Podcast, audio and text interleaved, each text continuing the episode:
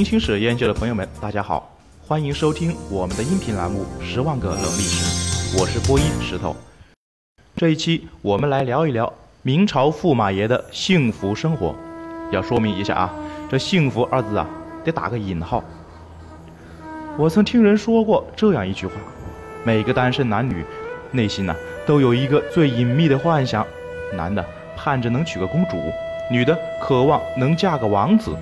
前者就是我们要说的驸马，也就是公主的丈夫，皇帝的女婿。原本可能只是平头百姓，只要娶个公主，立刻升为一品的驸马都尉，这简直是天上掉馅儿饼的大好事儿。不过，你真的以为当上驸马爷是件轻松愉快的事儿吗？我们且看看，在大明王朝当驸马要付出哪些代价吧。首先，大明的公主不是你随随便便就能娶的，挑选驸马是一个非常严肃认真的过程。大明朝对驸马爷有哪些要求呢？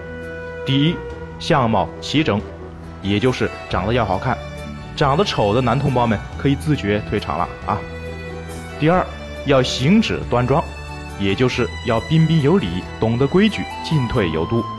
第三，要父母有家教，那就是说要书香门第出身。不能选个大佬粗上来，符合这三条要求的年轻男性啊，就可以去礼部自觉报名了。不过啊，不要高兴太早，这还只是参加海选的基本条件。经过第一轮海选之后啊，只有三个人能获得第二轮面试的机会。第二轮的面试就要面见皇帝陛下了，驸马的最终人选还得看他老人家的意思。皇帝喜欢的驸马。一般都是老成持重类型的。如果你穿的太花哨，比如穿个大马裤，或者举动有一点点不合规矩，比如随地吐痰、抠鼻孔啊，那对不起您呐，赶紧退场吧。如果你过关斩将，一路通过，最终成为驸马的话，哎喂，咱先别急着高兴啊，还有更大的挑战在等着你呢。从宣德年间开始。为了提升驸马爷的素质，让公主的婚后生活过得舒坦，明宣宗朱瞻基下诏，婚后驸马爷必须得认真学习。这个驸马读书的制度后来又有进一步完善。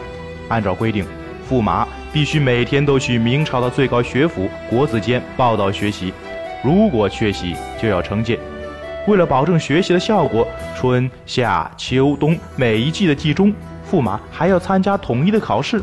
考不过的话，哼哼，您就甭想毕业了。政府会免费赠送给您又一轮的国子监读书券。注意啊，这个券是必须得用的，不能扔垃圾桶。此外呢，驸马平时在家也不能偷懒，要自觉的读书练字、写文章。国子监和礼部官员都会派人检查，一直到驸马爷三十岁的时候，这检查驸马学习情况的制度才会自动解除。还有一个更要命的问题，驸马爷学习阶段每个月都要考试，一直考考考考到三十岁。我相信呐，看到这里，许多男同胞们已经打退堂鼓了。驸马爷的地位虽然看似尊崇，而且物质生活水平也不错，每年两千担的俸禄真的不低，但驸马并不能参与国家大事，而且在自家驸马府中也毫无地位可言。驸马，驸马。望文生义的说，就是傍上大马腿，实际上也确实有点入赘皇室的意思，所以处处都要比公主低一等。就拿婚礼上的礼仪来说吧，驸马对公主要拜四次，公主对驸马呢却只要拜两次，双方的尊卑差别已经显现无疑。而且在驸马府中，甚至连公主从宫里带来的管家婆都可以蔑视驸马如奴隶，更打击自尊、影响幸福的是。驸马爷要想和公主亲近，还得贿赂管家婆才行。比如万历年间，万历皇帝的爱女寿阳公主下嫁给驸马冉兴让，谁知道婚后不久，冉兴让因为和管家婆有矛盾，竟然被一群太监围殴了一顿。这位驸马爷被打的那叫一个惨呐！史书上说他衣冠破坏，血肉狼藉。堂堂驸马遭此大辱，最后也只能忍气吞声。看到这里，广大男同胞们是不是倒吸了一口冷气呢？一入宫门深似海，从此节操是路人呐。想报名选驸马的同志们，慎重，要慎重啊！驸马和管事的老太婆有矛盾，就被整得这么惨。如果驸马与公主发生矛盾，结果又会如何呢？万历皇帝的另一个女儿荣昌公主，有一次与驸马杨春元吵了一架，气得杨春元直接回了老家。万历皇帝听说之后，老脸一黑，哼，对我的女儿你也敢耍性子，还反了你丫的！于是乎，也不问到底谁对谁错，直接下旨把杨大驸马押到国子监，让他先好好学习学习礼仪再说。学完了礼仪的杨春元回到驸马府，顿时就没脾气了，还老老实实向公主认错。有人问我，这位驸马会不会跪搓衣板呢？我觉得呀，以公主的脾气，这个可以有。不过有些时候，驸马的身份也有意想不到的作用。正德年间。